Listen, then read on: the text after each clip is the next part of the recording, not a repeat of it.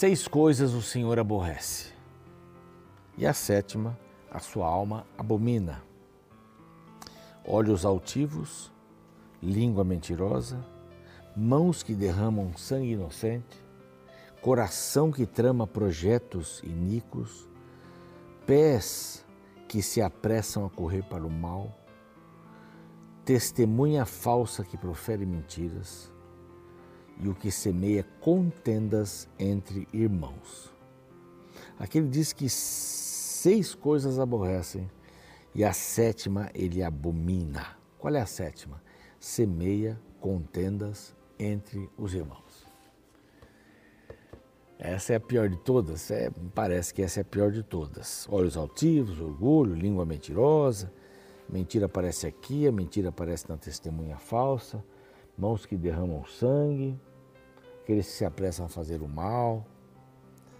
Mas o pior de todos eles, conforme o que nós lemos aqui, é aquele que semeia contendas entre os irmãos. Isso é de propósito, sabe? Semear contendas para eu ganhar alguma coisa.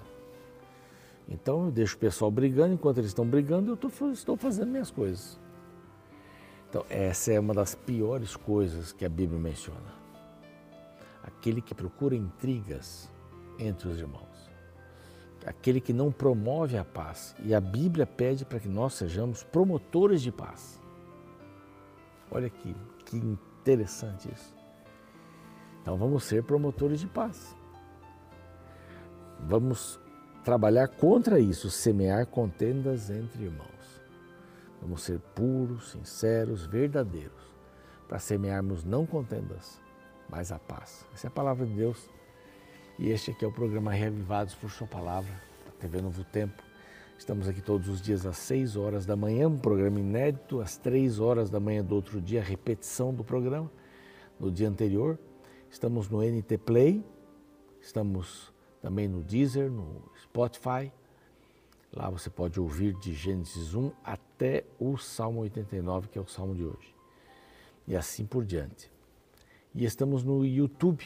Lá no YouTube o nosso canal é Reavivados por Sua Palavra NT. Vá lá, se inscreva, já estamos chegando a 500 mil inscritos no canal. É bastante gente, né? Mas nós queremos 200 milhões. muita gente, muita gente. Estudando a palavra de Deus todos os dias.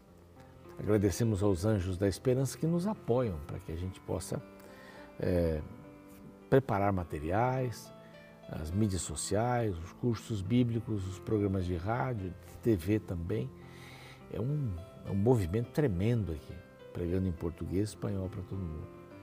Quer se tornar um anjo da esperança? É bem simples. Basta escrever para este WhatsApp que aparece aqui. Olha, tá vendo? Escreva para cá, quero ser um anjo da esperança. E se você quiser também já levar a sua revista, ganhar a sua revista, ela é gratuita, Profecias de Daniel, na série Bíblia Fácil. Muito bem preparado esse material, muito bem preparado, pastor Arilton, um carinho muito especial por ele e tudo que ele escreveu aqui. Vale a pena pedir este, esse aqui você pede por um novo WhatsApp, é um outro aqui, tá vendo? É diferente daquele primeiro. Você pede e vai receber na sua casa, no seu escritório, onde você quiser. Vai pelo correio, tá bom? Então espero você pedir aí essa revista. E nós vamos para o próximo bloco, quando estaremos estudando o Salmo 89. E nós vamos tirar muitas lições boas aqui. Não saia daí, a gente volta já já.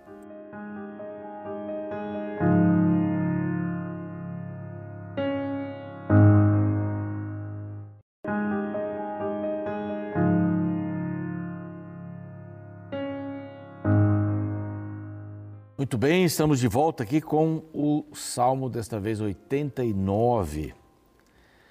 Aqui é, é um salmo escrito é, possivelmente depois da invasão dos, dos babilônicos. Ele é escrito por Etan.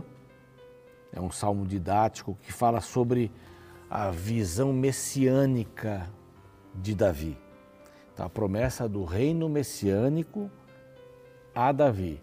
Através dele viria o reino messiânico. Quer dizer, o Messias viria. Essa é uma das promessas mais importantes para o povo de Israel. O reino vem. Jesus nasceu. Qual é a mensagem mais importante para nós hoje? O rei vem. É a mesma mensagem, só com uma circunstância diferente. O rei, o rei veio como servo. Se tornou rei depois da sua morte. Ele vai voltar. O rei se torna um menino, homem, um ser humano, sem perder a sua divindade. Quando ele é levado para o céu, então ele está envolvido com a humanidade, isso não quer dizer que ele perdeu algum atributo dele, mas ele virá como um rei, com toda a pompa. O rei veio no menino, nasceu numa manjedoura, lugar babado. Nasceu numa estrebaria. Os anjos foram à pompa. Ele foi assistido por pastores que cheiravam ovelha.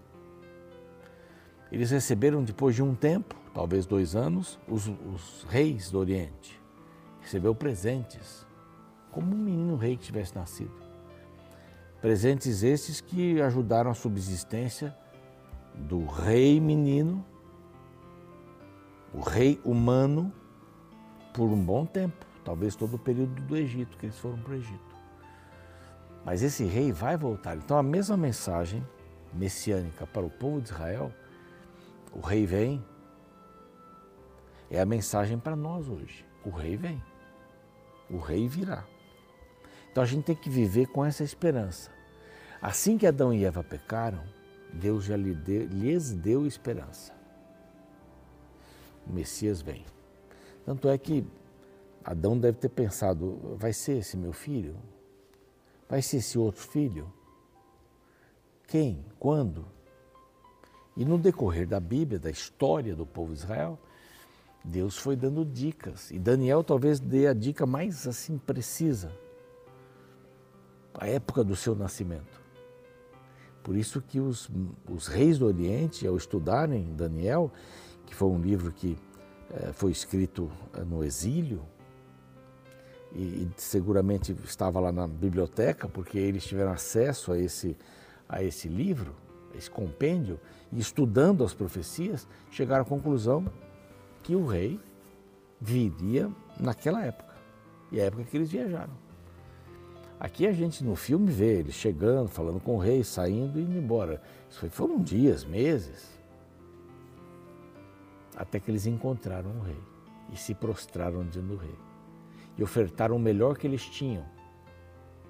Nós também temos que ofertar o melhor que temos para o rei que vai vir. Ele vem. Esta é a promessa que nos mantém. Agora, essa promessa é muito positiva. Acontece que eles tinham se envolvido lá com Babilônia, foram sequestrados, foram cativos, foram tomados de assalto por Babilônia e deixaram Jerusalém. Tem aqui os salmos anteriores, né, 87. Dois salmos atrás, fala de, da beleza de Jerusalém.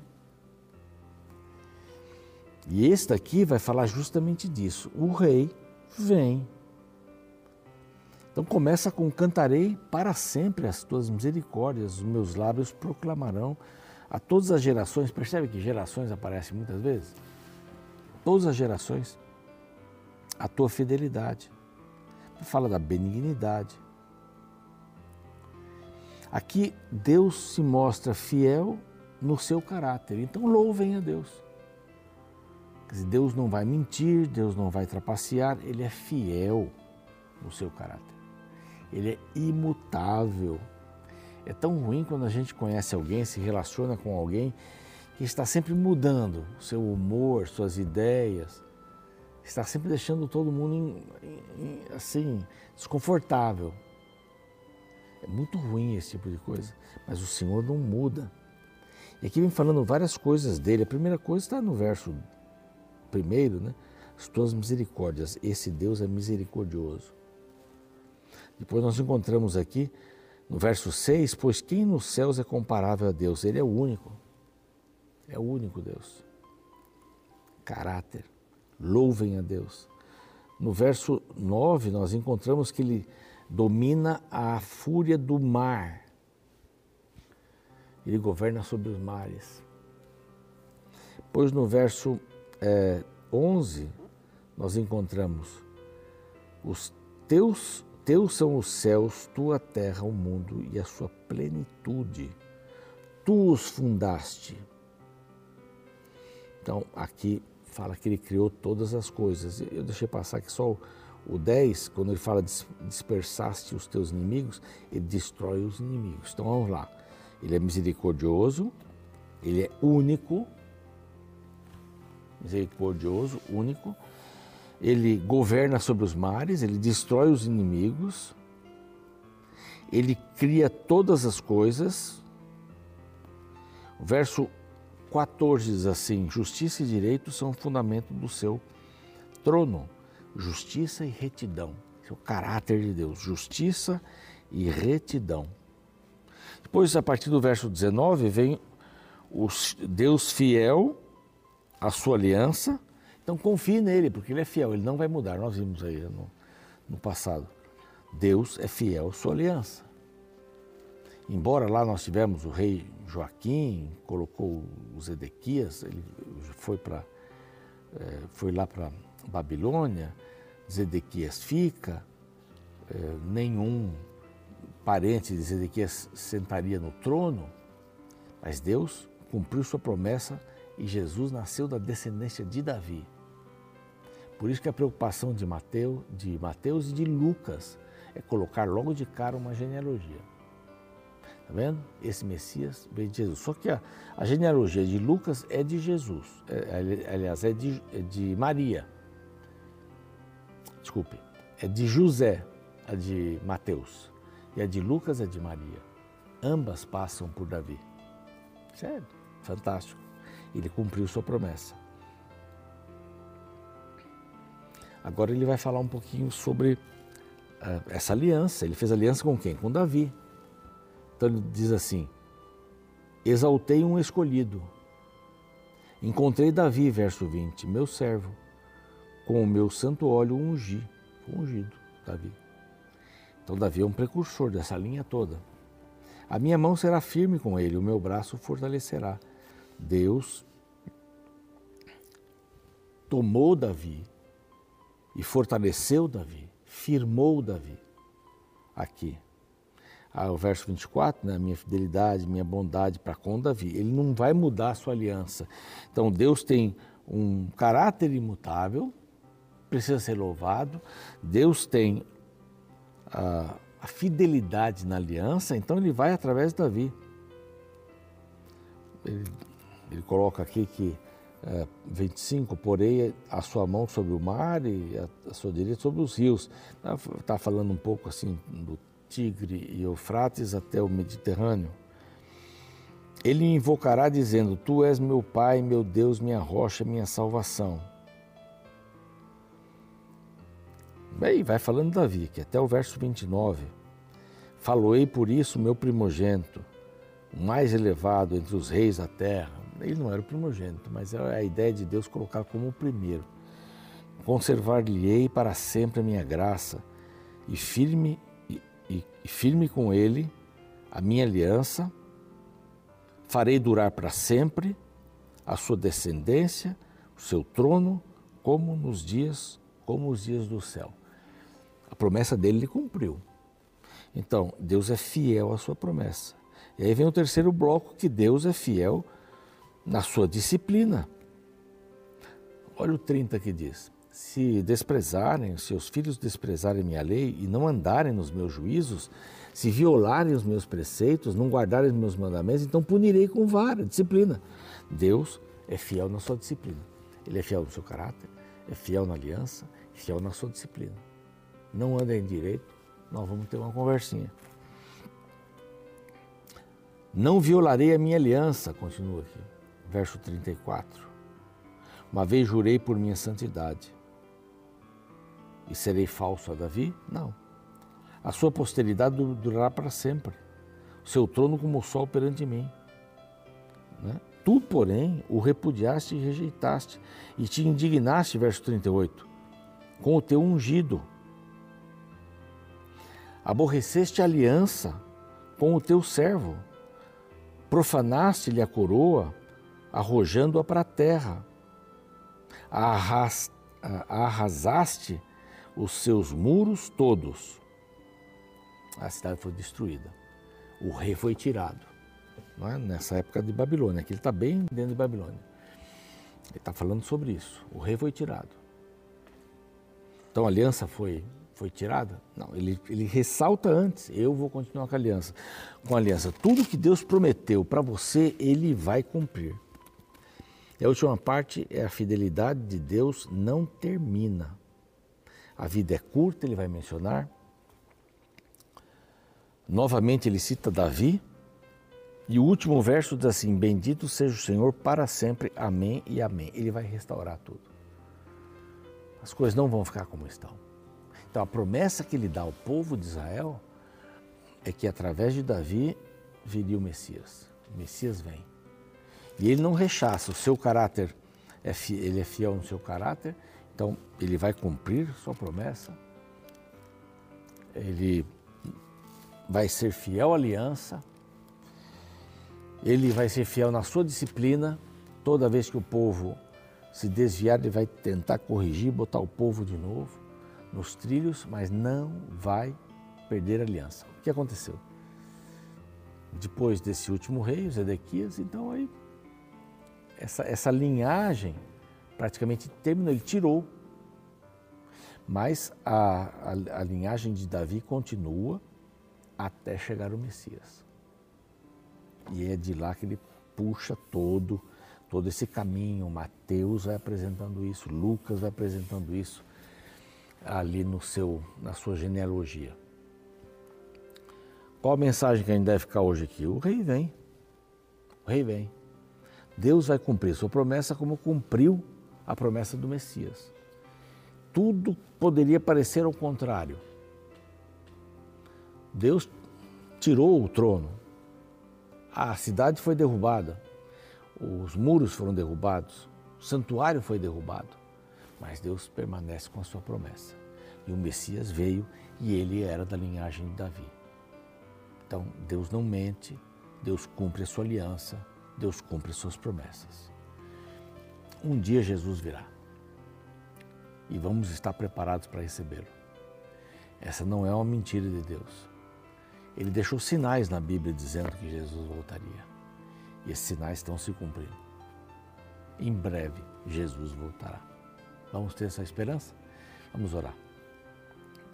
Pai amado, louvamos o teu nome e desejamos profundamente que Jesus venha. Primeiro venha ao nosso coração e possa fazer morada ali. E depois venha com os milhões de anjos, com o toque da trombeta, anunciando que o Rei está vindo para buscar os seus. Eu quero estar naquele dia. E almejo, anelo que todos os nossos telespectadores também estejam lá, porque o Rei vai vir. Em nome de Cristo, amém, Senhor. Você continua aqui com o programa, eu fico por aqui e amanhã vamos para o Salmo 90. É o próximo livro, quarto livro. É, tem mais um livro. Eu, outro dia eu disse que eram quatro livros, não, são cinco livros. Vai ter mais um livro depois disso, tá bem? Então, até amanhã. Alguns anos atrás, um homem fugiu da prisão e conseguiu ficar décadas escondido da polícia em um lugar onde poucos pensariam em procurá-lo no cemitério. De fato, conheço poucas pessoas que sentem prazer em visitar este lugar. Como pastor, hora ou outra preciso acompanhar o enterro de amigos e membros da igreja, mas sempre quando entro no cemitério, sou tomado por um sentimento de profunda reflexão. Eu vejo nas lápides fotos, frases e datas de pessoas que viveram antes de mim e agora tem sua vida resumida em uma pequena placa sobre o local que se encontram sepultados. Dentre os epitáfios que li sobre as lápides, um em particular me chamou a atenção. Ele dizia: Tu és o que eu fui no passado, e eu sou o que serás no futuro. Que pensamento realista, porém aterrorizador. Um dia eu também partirei e serei apenas uma recordação na mente de alguém. Esta é uma reflexão que atravessa o Salmo 89. Este capítulo fala do pacto que Deus fez com o trono de Davi. Porém, na parte final, o salmista toca no assunto da finitude humana. Na verdade, este é um tema bem comum nos escritos bíblicos, classificados como sapiências ou de sabedoria. A partir do verso 46, o salmista questiona: Até quando, Senhor? Escondeste-ás para sempre? Lembra-te de como é breve a minha existência, pois criarias em vão todos os filhos dos homens. Que homem há que viva e não veja a morte, ou que livre a sua alma das garras do sepulcro? O texto bíblico nos lembra que nenhum problema humano é maior que a morte. Ela é uma intrusa em nossa experiência que nos aterroriza e nos minimiza. Porém, de alguma forma, o sofrimento que sentimos diante do luto é um forte indicativo de que morrer não é algo natural no percurso de nossa vida. Esse incômodo é o ressoar da verdade bíblica de que fomos feitos para a eternidade. Desde o dia que Adão e Eva deixaram de se alimentar do fruto da árvore da vida, a imortalidade condicional que eles tinham se perdeu. E todos passamos a carregar no peito o anseio pelo retorno ao paraíso, onde finalmente poderemos nos conectar com a fonte da vida eterna. E por fim, o salmista, apesar de finito, decide adorar um Deus que é eterno. Assim ele conclui o salmo afirmando: Bendito seja o Senhor para sempre. Amém e Amém.